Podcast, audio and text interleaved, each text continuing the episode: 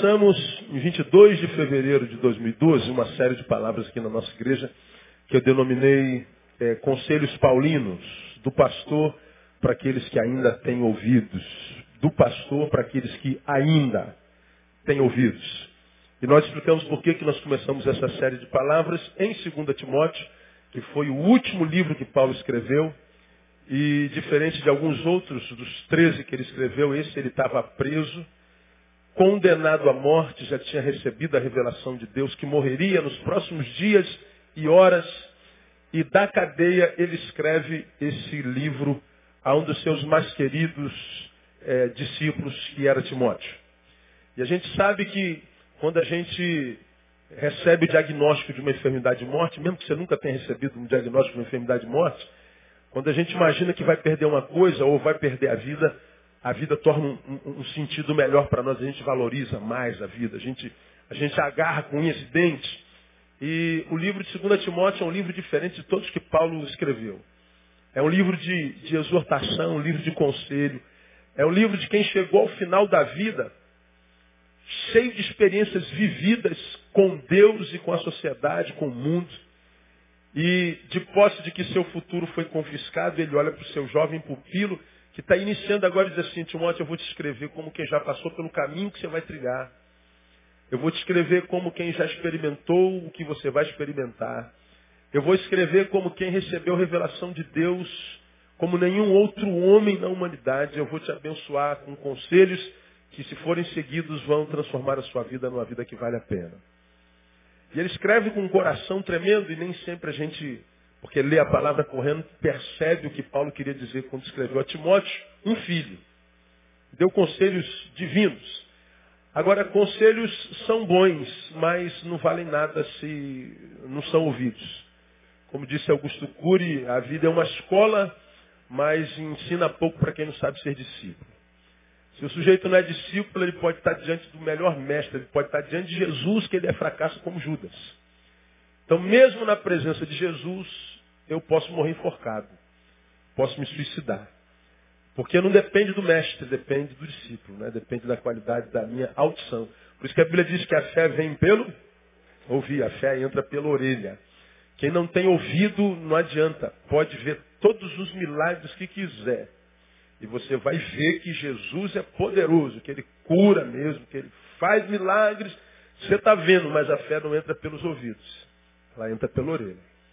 E você que é um viciado em milagres, precisa ver para crer, quando tiver naquela bifurcação da vida mais difícil, que não precisa de um milagre, mas de uma decisão, de uma postura, e você descobrir que não tem fé suficiente porque não ouviu, não tem conhecimento, Aí você vai ver que a despeito de todos os milagres que viu, vai ficar no caminho. E é o que a gente vê o tempo inteiro. É só você parar dois minutinhos e tentar trazer a memória de gente que você conheceu, que já esteve no altar, foram referências de Deus na tua vida, te abençoaram, que já foram santos diante de Deus, canal de Deus na vida de tanta gente. E talvez esse seja você e agora está aí, ó, perdido no mundo. Sem lenço, sem documento, sem perspectiva de presente, nem de futuro, nem de nada. Aí você diz, como pastor? Perdeu a capacidade de ouvir. A gente morre quando perde a capacidade de ouvir. Então falei conselhos paulinos do pastor para aqueles que ainda têm ouvidos. Aí nós começamos em 1, 5. Não se esqueça das tuas origens. 1, 6. Não se entregue em frutividade espiritual. Ah, 1, 7. Cuidado com os conceitos psíquicos que povoam sua mente. Eles são especialistas em dissimulação. Oito, não abdique da tua identidade. Lute para continuar a ser quem é. 8b, não permita que o status quo deforme em você o conceito do que seja evangelho. Isso nós estudamos por meses, né? 6, estamos lá no versículo 15. Aprenda que um bom relacionamento com Deus não é garantia de perfeitos relacionamentos com os homens. Paulo me ensina que eu posso estar muito bem com ele, mas posso fracassar nos relacionamentos humanos. E ele nos ensina como é que a gente se postura diante desses fracassos. Ah, fomos ao versículo 16. Neste mundo cansativo, seja descanso para alguém. Nesse mundo sem graça, seja você um instrumento de graça na vida de alguém. Falamos por quê e como. Aí fomos ao capítulo 2, versículo 1. Aprenda a filtrar as influências recebidas de tuas relações. E na quarta-feira passada, nós fomos, capítulo 2, versículo 2, que eu vou ler para você. E o que de mim ouviste, diante de muitas testemunhas, transmite-o a homens fiéis, que sejam idôneos para também ensinarem a outros. 2.2 de Timóteo. O que de mim ouviste, Paulo falou para Timóteo, Timóteo, está me ouvindo? Tô. Pois bem, pega o que você ouviu e transmite a outros. E que estes outros que te ouviram transmitam a outros para que eles sejam capazes de ensinarem a outros. Então você recebeu de mim, passa para alguém e capacita esse alguém para que ele transmita para alguém também. Nós aprendemos na quarta-feira passada. Lute para que você seja sempre um meio e nunca um fim. Lute, é luta, é, tem que lutar mesmo. Se parar, você vira egoísta e parasita mesmo. Vida sem sentido. Lute para que você seja sempre um meio e nunca um fim. Paulo diz para Timóteo, Timóteo, recebeu de mim? Sim, Paulo. Está sendo bom para você? Tá. Tem se sentido abençoado? Tem. Pois bem, não permita que isso termine contigo. Não seja o fim da benção. Transmite para alguém e capacite esse alguém para ensinar a mais alguém. Timóteo, nunca seja o ponto final de nada do que Deus está fazendo. Seja sempre o meio. Que nada termine em você. Que você não seja ponto final em nada. Nós aprendemos isso na quarta-feira passada. Acho que essa palavra, irmão, foi, foi desesperadamente abençoada. Né? O que ele está dizendo é o seguinte, seja o caminho e não o ponto de parada. Caminho é um lugar que nos une de um lugar a outro. Ele está dizendo, seja você esse caminho, essa ponte. Não permita, Timóteo, que a sua vida eh, paralise. Que a sua vida estanque. Não seja porto de nada. Seja caminho. Aí nós falamos que o exemplo disso foi Jesus. Jesus disse né, lá no Evangelho, eu sou o caminho, a verdade e a vida. Jesus, portanto, diferente do que muitos de nós pensam, não é um lugar onde a gente chega, é, é o meio pelo qual a gente vai. Jesus não é o meu porto seguro, é o meu caminhar bem feito. Muitos de nós nos transformamos em porto. E Paulo está dizendo a Timóteo, seja caminho. Porque se o que Deus fez na tua vida parou em você, não é porque Deus continuar fazendo na tua vida, porque você não é melhor do que ninguém. Por isso, a descontinuidade da relação de tanta gente com Deus. Gente que ontem foi apaixonada, hoje está morto, morreu antes da morte chegar. O que, que houve, pastor? Pecado? Não, às vezes não é pecado, não cometeu pecado nenhum, não deu legalidade para o diabo nenhum, não aconteceu desgraça nenhuma, não botaram o teu nome na boca do sapo, não fizeram macumba, não fizeram nada. O que, que aconteceu com ele então, pastor? Ele deixou de compartilhar o que Deus fez. Só isso. Ele virou uma ilha. Portanto, ele não é visitado por mais ninguém. Acabou. Qual foi a maldição dele? A bênção. A maldição dele foi a bênção não compartilhada. Ele recebeu, não transmitiu. Então Paulo está dizendo a Timóteo, Timóteo, seja, lute para que você seja sempre um meio e nunca um fim. Aí, é, nesses próximos encontros, eu quero considerar com vocês algumas marcas desse crente caminhante. Dessa igreja que não é ponto final, mas é caminho. Que une alguma coisa a alguma coisa, algum lugar a algum lugar. Uma igreja que nos diz que, que nós somos o último lugar no qual Deus habita, no qual Deus visita, o povo ao qual Deus ama. Vamos ver algumas marcas desse, desse crente que lutou, dessa igreja que lutou ah, para não ser só um lugar onde se vai, mas um meio de ir. Esse crente, essa pessoa que lutou contra ah, ah, o, o ser um fim e peleja para ser o meio, ele tem algumas marcas. Essas marcas eu vou retirar de uma, de uma série de palavras que eu já ministrei aos irmãos há bem pouco tempo atrás. Portanto, eu vou passar assim, é, ampassando, porque ela, ela vale a pena rememorar, internalizar e viver. Quando eu, irmão, sou um abençoado, você já aprendeu isso aqui, ó, repetidas vezes, eu massifico algumas palavras para que ele se torne sabedoria em nós, não só informação, para que se torne a, a, ensino vivenciado e não é, é, é, informação a ser compartilhada. Ah, eu massifiquei isso aqui e vou falar mais uma vez. Porque quando nós nos julgamos abençoados, quase sempre, enquanto igreja evangélica, nos julgamos abençoados quando a bênção chega. Lembra que eu falei sobre isso aqui? Ah, Deus me abençoou. Quando uma pessoa diz Deus me abençoou, do que, que ela está falando? de que a bênção que ela esperava chegou aonde? Diga para mim. Aonde? A ela. Ah, pastor, eu clamei por um, uma garrafa d'água ao Senhor. E pastor, eu orei, eu orei, eu busquei. E meses incessantes, anos incessantes. E louvado seja o nome do Senhor, Ele é bom, toda a glória seja dada a Ele. Ele me abençoou, ela está dizendo. Então a garrafa d'água chegou até mim. E ela diz, então eu sou uma abençoada. Não, equívoco. Ninguém se torna abençoado porque a bênção chegou. Você não é membro de Betânia, não precisa receber essa palavra para você, se não quiser. Mas você que é membro de Betânia, está debaixo do meu pastoreio, receba essa palavra como vinda de Deus. Você não se torna um abençoado quando a bênção chega até você. Quando a bênção, que é um quinhão, quinhão, uma possessão, uma, uma graça, quando essa bênção, esse quinhão chega até você, você pode ter se transformado num mais aquinhoado, num mais empossado. Quem recebe mais posse não é empossado, é o quê? Apossado também não é.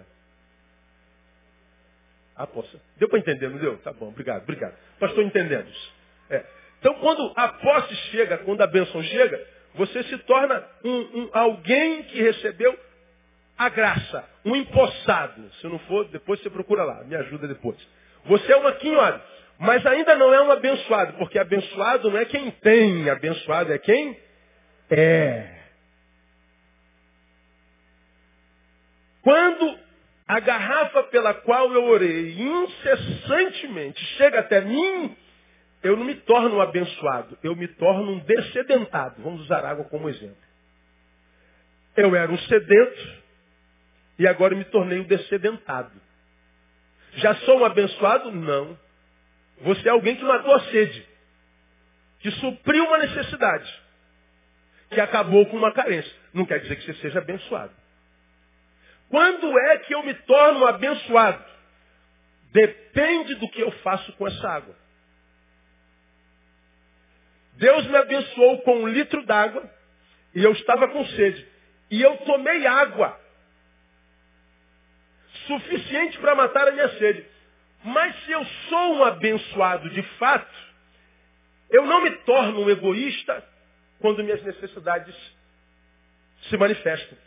Eu sei que eu tenho problema, eu sei que eu tenho dificuldade, eu sei que eu tenho necessidade, mas se eu sou um abençoado de verdade, a minha necessidade não me transforma no egoísta e não faz de mim um fim, um meio. Portanto, a despeito da minha carência, eu estou ligado com a minha geração e sei que do meu lado também tem gente com sede, porque eu sou relacionado.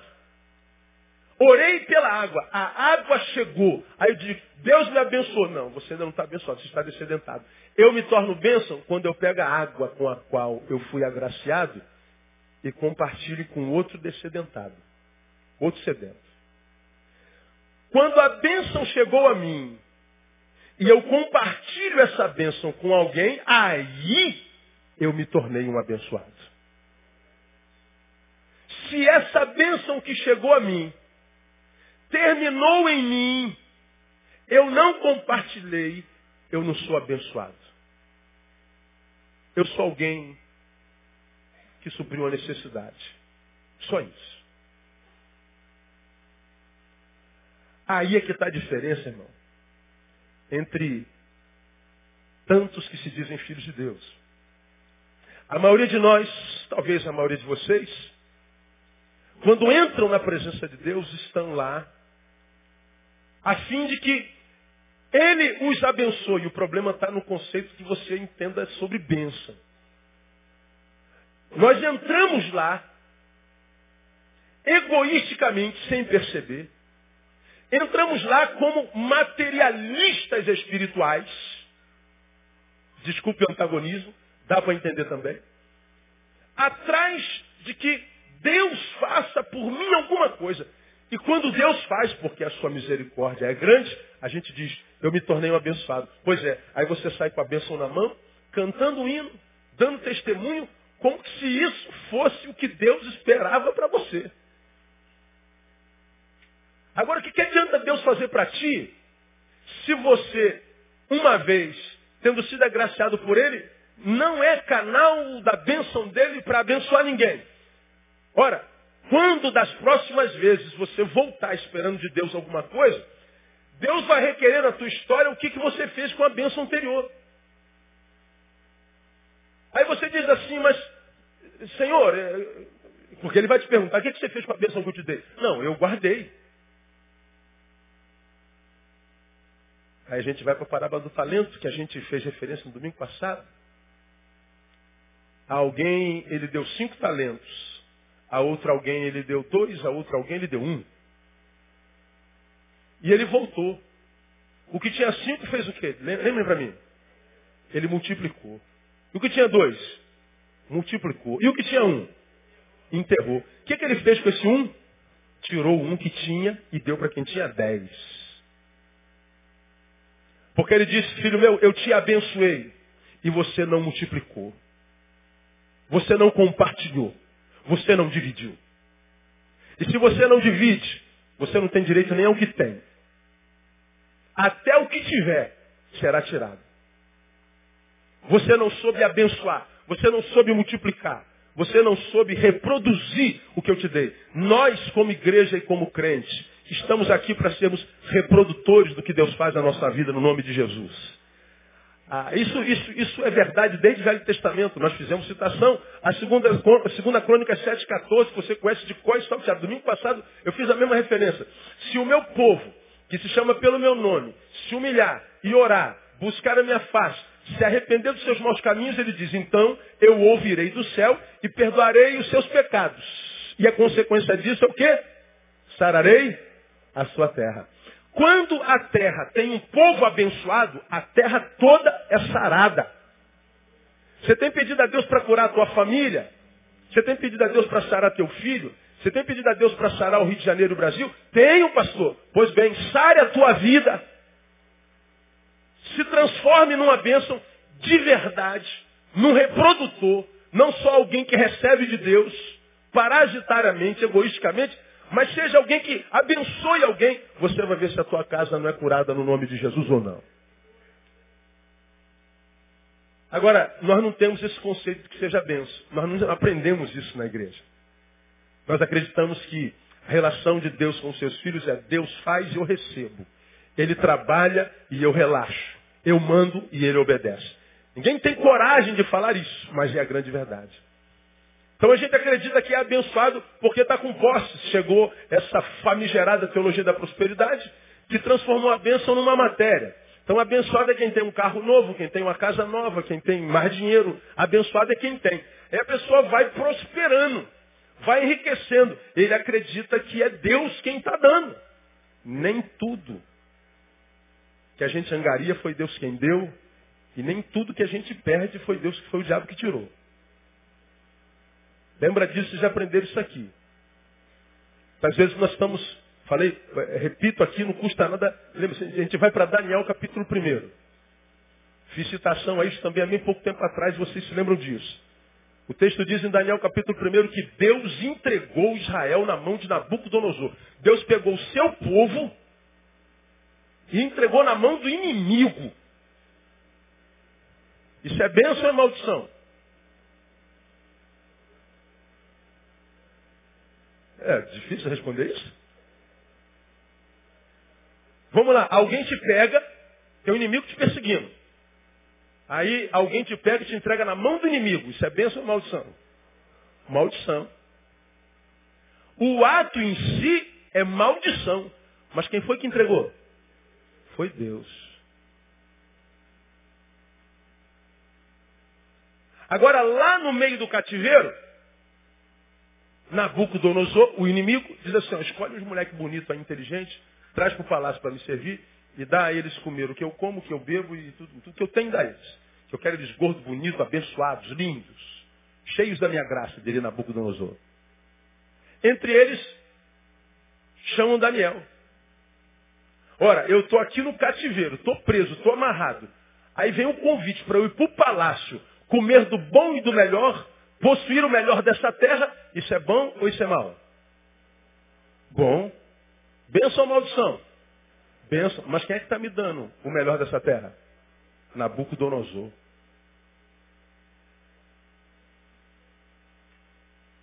Aí nós imaginamos que toda a riqueza, toda a vida palaciana, toda ostentação, toda prosperidade vem de Deus. É, pode não ser. Como a gente acredita que toda entrega ao inimigo, toda cova que a gente cai, foi o diabo, não foi. Você vai para a experiência de Jesus, eu citei no mesmo sermão. Um dos versículos mais sinistros do Evangelho para mim. Que diz que Jesus foi conduzido ao deserto pelo Espírito Santo para ser tentado pelo diabo. Pegaram Jesus, levaram para o deserto e disseram, Satanás, contigo mesmo. Agora o texto está escrito lá, explicitamente, tendo Jesus sido levado pelo Espírito Santo ao deserto para ser tentado. Ele foi levado para o deserto para ser tentado por Jesus, pelo diabo. Isso é mal. Mas quem foi que levou? O Espírito Santo. Isso é bom. O que a Bíblia quer ensinar para a gente é o seguinte, olha, o que importa não é o lugar onde você vai, o que importa é quem é que está te levando.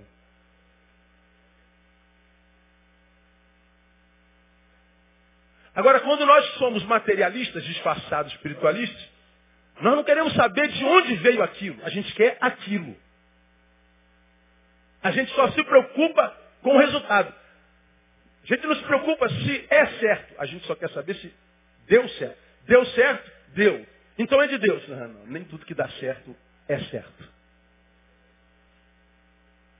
A gente acredita que a bênção é uma coisa. Irmão, se você está caminhando pelo deserto, se você está vivendo um inferno astral, se você está andando no vale da sombra da morte, mas entende que é Deus quem está contigo nesse vale, porque Deus está nesse vale, que é um inferno, esse inferno é uma bênção.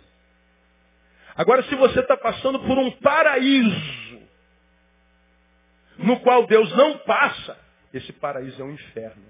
É só aguardar um pouquinho para você ver. Então, abençoado não é aquele que se torna abençoado quando a água chegou, não. Ele vou tornar, tornar abençoado dependendo do que eu faço com essa água. De modo que quando eu compartilho essa água, eu sei que não foi a última vez que eu tive sede na minha vida. Eu vou ter novas sedes e novos problemas. Mas por causa da minha postura nesse, lá eu sei. É só clamar pelo Senhor que Ele vai dizer, como disse em Isaías, eis-me aqui, meu filho.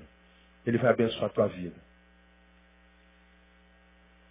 Mas isso é para quem ainda tem ouvidos. Quando eu tenho consciência de que eu não posso ser um fim, tem que ser o um meio,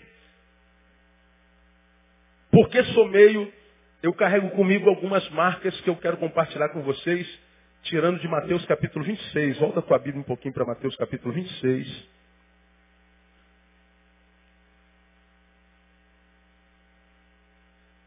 Alguns de vocês se lembrarão disso, mas a maioria não, porque o público de quarta-feira é diferente do de domingo.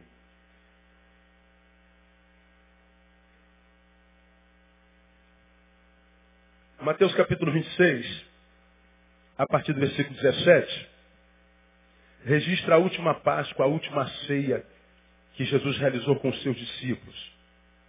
Nós conhecemos bem essa, essa, essa, esse acontecido. Eu queria ler com vocês a partir do 17 para a gente refletir. Ora, No primeiro dia dos pães ázimos, vieram os discípulos a Jesus e perguntaram, onde queres que façamos os preparativos para comeres a Páscoa? Respondeu ele, ide à cidade a um certo homem e diz-lhe, o mestre diz, o meu tempo está próximo, em tua casa celebrarei a Páscoa com os meus discípulos. E os discípulos fizeram como Jesus lhes ordenara e prepararam a Páscoa. Ao anoitecer, reclinou-se à mesa com os doze discípulos. E enquanto comiam, disse, em verdade vos digo que um de vós me trairá. E eles, profundamente contristados, começaram cada um a perguntar-lhe, porventura sou eu, Senhor? Respondeu ele, o que mete comigo a mão no prato, esse me trairá. Em verdade, o filho do homem vai, conforme está escrito a seu respeito, mas ai daquele por quem o filho do homem é traído. Bom seria para esse homem se não houvera nascido. Também Judas, que o traía, perguntou, porventura sou eu, Rabi? Respondeu-lhe Jesus, tu o disseste. Enquanto comiam, Jesus tomou o pão e abençoando partiu e deu aos discípulos dizendo, tomai, comei, isto é o meu corpo. Tomando um cálice, rendeu graças e deu-lhe dizendo, bebei dele todos. Pois isto é o meu sangue, o sangue do pacto, o qual é derramado por muitos para a remissão dos pecados. Mas digo-vos que desde agora não mais beberei deste fruto da videira até aquele dia em que convosco beba novo no reino de meu Pai. E tendo cantado o hino, saíram para o Monte das Oliveiras. A última Páscoa. Nessa última Páscoa, Jesus se reúne com todos os discípulos, todos, inclusive Judas Iscariotes. Ele dá algumas ordens, mas o enredo, depois da ordem cumprida, ele se assenta com os doze e diz, olha, um de vocês me trairá. Aquele que mete a mão comigo no prato, ou seja, aquele que tem intimidade comigo. O que me trai não é um, um estranho, é quem anda comigo, é quem está próximo, quem me ama, quem caminha comigo. Se deformará, receberá influências contrárias e, por causa disso, vai produzir frutos contrários daqueles que recebeu de mim. Sou eu, Senhor, sou eu, Senhor, sou eu, não. Alguém que mete a mão no prato. Quando Judas diz, sou eu, Senhor, ele diz, tu disseste. Vamos chegar nesse versículo e, e, a gente vai comentar sobre o que ele queria dizer quando disse, tu disseste. Mas o mais interessante nesse texto é no versículo 27, depois que ele revelou, tu disseste, ainda assim, tomando um cálice, rendeu graças, deu-lhe, dizendo, o que, que ele disse? Leia para mim, por favor, igreja. O que, que ele disse? Leia para mim, igreja. O que, que ele disse? Leia para mim, igreja. Bebei dele todos. Hoje os irmãos estão bastante cansados. Então vou fazer só esse tópicozinho aqui, a gente já vai embora. Jesus disse assim, bebam todos. Jesus sabia quem o trairia. Mas ele diz, a despeito da sua traição, beba comigo. Aquilo no que você se transforma não muda o que eu sou para contigo. Portanto, Judas, ele não disse isso, está implícito. Quando tu te deformas, os frutos que você passa a colher se tornam outros. E quando os frutos que você passar a colher forem outros, que não os dos filhos que sentam-se à mesa com o pai, não diga que foi porque o pai mudou contigo, porque eu continuo a ser quem eu sou, a despeito de você não ser mais quem você é. Coma. Quem rompe comigo é você, não eu contigo. Jesus tem uma relação inclusivista com os pecadores. Ele não nos abandona quando nós o abandonamos. Paulo diz a Timóteo que ele permanece fiel ainda que nós sejamos infiéis. Agora, a ideia da permanência de sua fidelidade não significa dizer que nós continuamos a receber o que nós recebíamos quando éramos fiéis. Porque agora sou infiel, os frutos não são os mesmos. Colho o que planto. Plantei morte, morte colho. Plantei vida, vida colho. Plantei nada, nada colho. Minha vida está infrutífera porque não houve semeadura. Ah, mas ele não permanece fiel, permanece tão fiel que não pode permitir que você colha o que o irmão que está do seu lado está colhendo, se a vida que vocês estão vivendo é diferente. Tão fiel que se te desse igualdade, ele seria injusto. Isso é a fidelidade de Deus. Portanto, quando Paulo diz a Timóteo, Timóteo, não se permita ser um fim de nada. Seja sempre o meio, seja sempre um caminho. Não se permita satisfazer só com a garrafa d'água. Compartilha. Não se conforme com as coisas que Deus te deu. Compartilhe. Não se conforme em ter. Seja, Timóteo. Para que você morra só quando tua morte chegar, Timóteo. Para que você viva a vida que vale a pena até o final, Timóteo. Para que você tenha a bênção da longevidade, Timóteo. Para que você não seja como a maioria, Timóteo, que vive bem mal, bem mal, bem mal, bem mal. Longevidade, permanência. As marcas dessa pessoa e dessa igreja estão nesse capítulo 27 de Timóteo, de, de, de Mateus. Veja o que diz o versículo 17, que é o primeiro que a gente vai ver hoje. Diz assim, ah, 26, 17. Ora, no primeiro dia dos pães ázimos, vieram os discípulos a Jesus e perguntaram, onde queres que façamos os preparativos para comeres a Páscoa?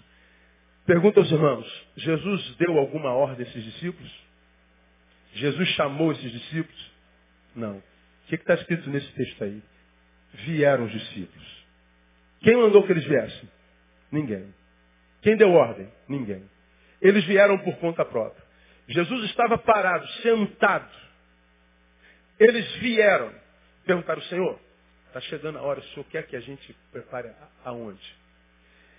Não houve ordem. Eles foram voluntários. A primeira marca de alguém que se não conforma em ser fim, mas que luta para ser meio, é voluntariedade. Disponibilidade.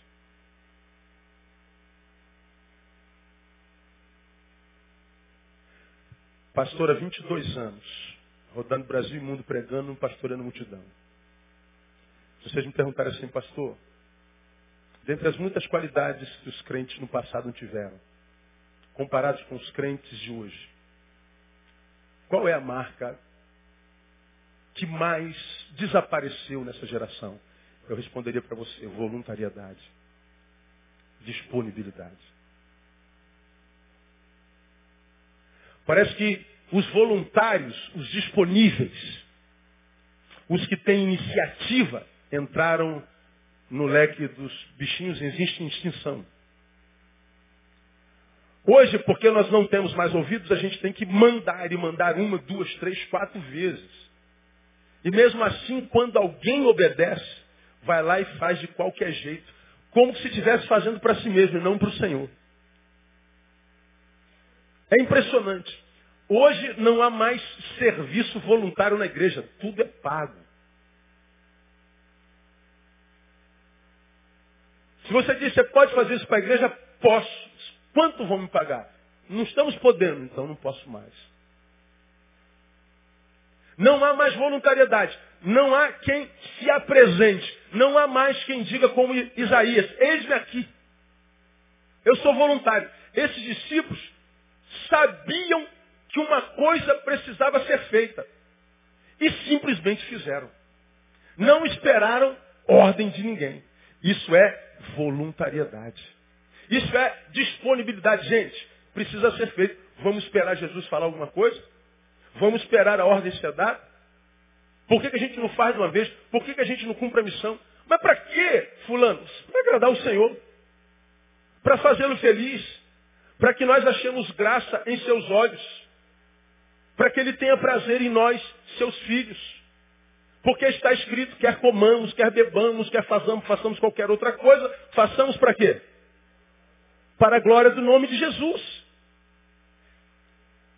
Então quem, quem não se conforma em ser fim, quer ser meio, ele não pode viver uma vida estagnada de relação dominical com o Pai. Não pode ser alguém que se satisfaz, se conforme numa relação cultica coletiva com Deus. Esse camarada tem que servir para que ele seja servido por Pai.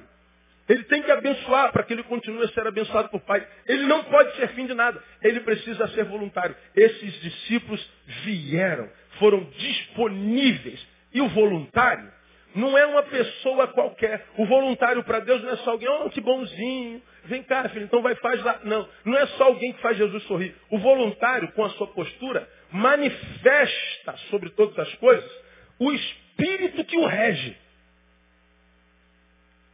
Qual é o espírito que rege o voluntário? O mesmo espírito que rege Jesus. Quem mandou Jesus vir à terra e morrer por você? Ele veio porque quis. Porque Deus amou o mundo de tal maneira que enviou seu Filho unigênito para que todo aquele que nele crê não pereça, mas tenha vida eterna. Voluntariedade. Deus amou. Deus amou e mandou. Voluntariedade. Quando eu sou voluntário, eu estou dizendo, Jesus, nós estamos ligados no mesmo espírito. No mesmo espírito. Aquela palavra de Paulo diz que o, que, o, que o, nosso espírito testifica com o espírito de Deus que nós somos filhos de Deus. É ligação de espíritos.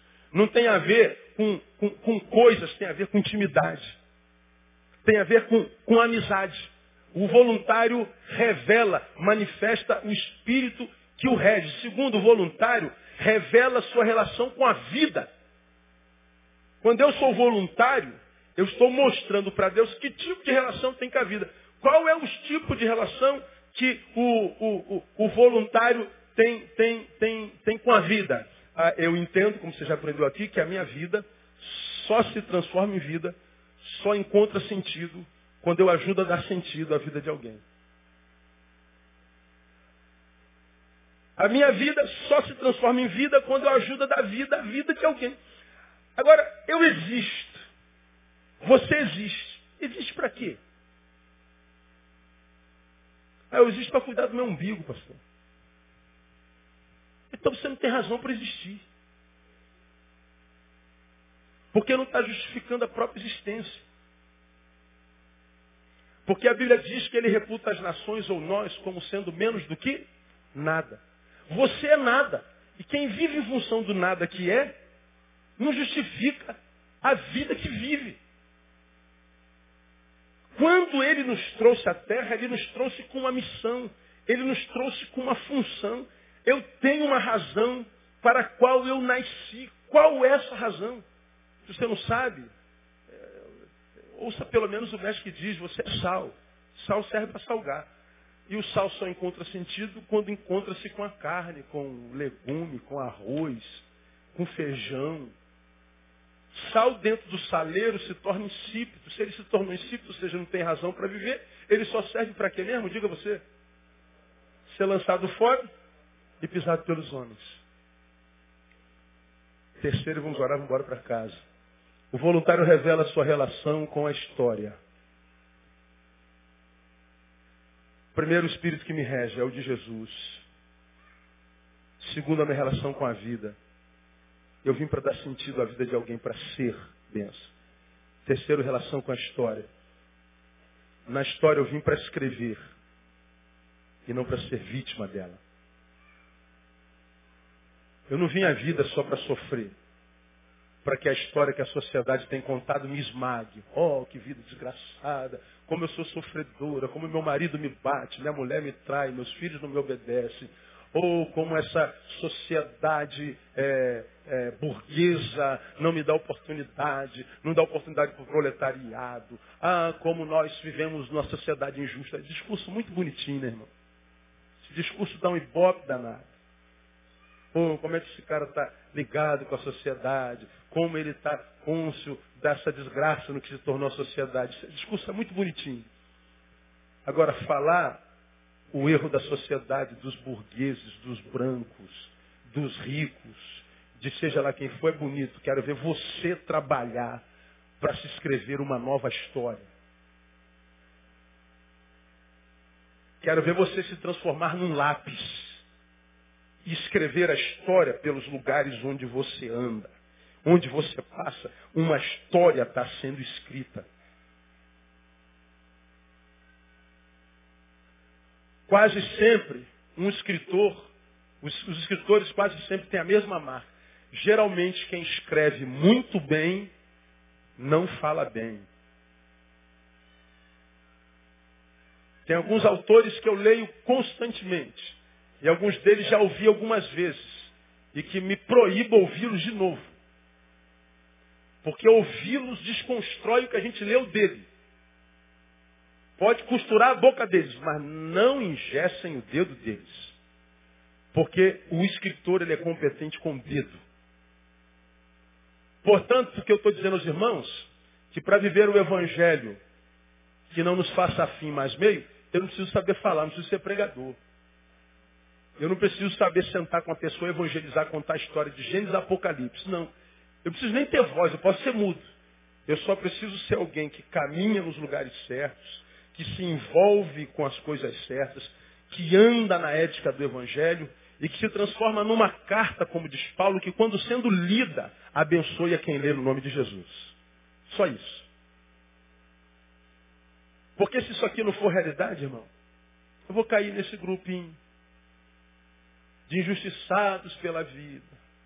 Oh, meu marido, é isso. Quando você casou, você não sabia. Igual a menina que eu falei com vocês alguns meses atrás. Marca gabinete e vem, pastor, estou com uma dívida atroz. Por quê? Porque eu namoro com um rapaz há tantos anos, ele me bate, pastor. Eu estou em dúvida se eu caso com ele ou não.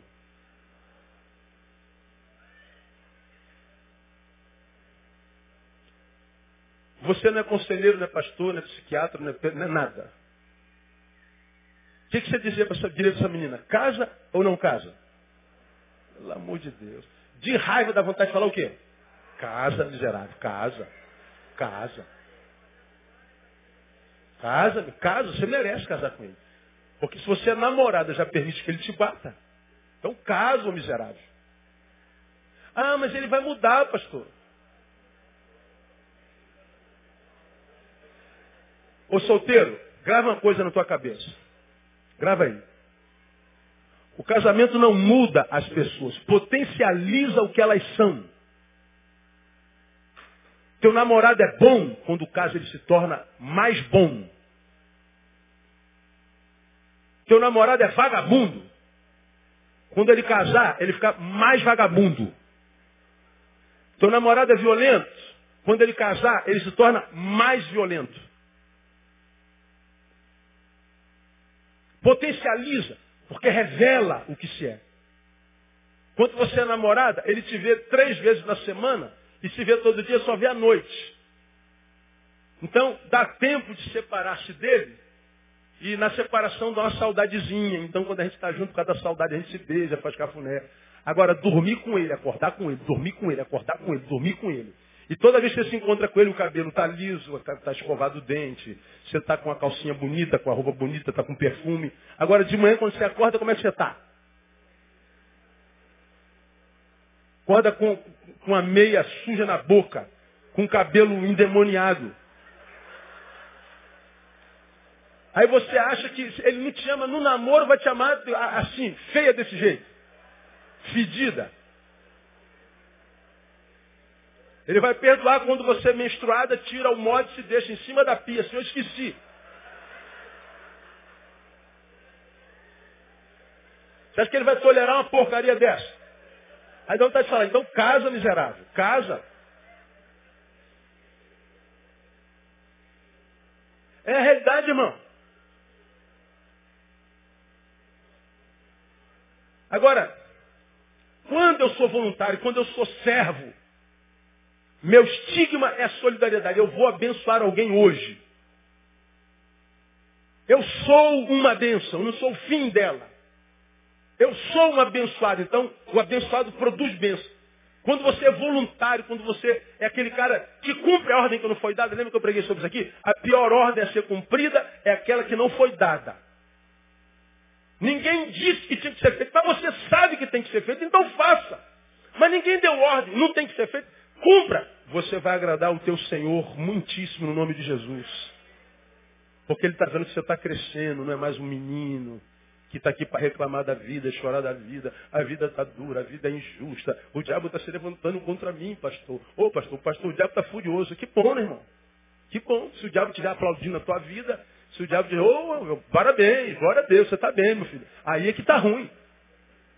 Agora o diabo está furioso comigo, com esse irmão do teu lado também, comigo também. A vida está dura para todo mundo. Ah, pastor, estou durinho. Pergunta aqui quem está duro dia 29 do mês. Pergunta quem tem dinheiro aqui. Aí a gente acha que a vida só está ruim para a gente. É só a gente que está sofrendo. É só eu que tenho depressão. É só eu que estou... Só eu que tenho vontade de morrer. É só eu que tenho ah, vazio dentro do peito. É só eu. Não.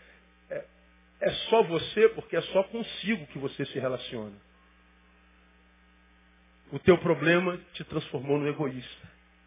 O problema de ninguém mais no planeta te interessa. Ninguém mais. Você quer que Deus olhe para si, mas você não olha para ninguém. E olha que você que está mal hoje, se olhar para o passado, já esteve bem. Não esteve bem? Estive, pastor. Pois é. Qual pecado você cometeu? Não lembro ter cometido pecado, mas veja se de repente você, quando esteve muito bem, compartilhou menos daquilo que você recebeu.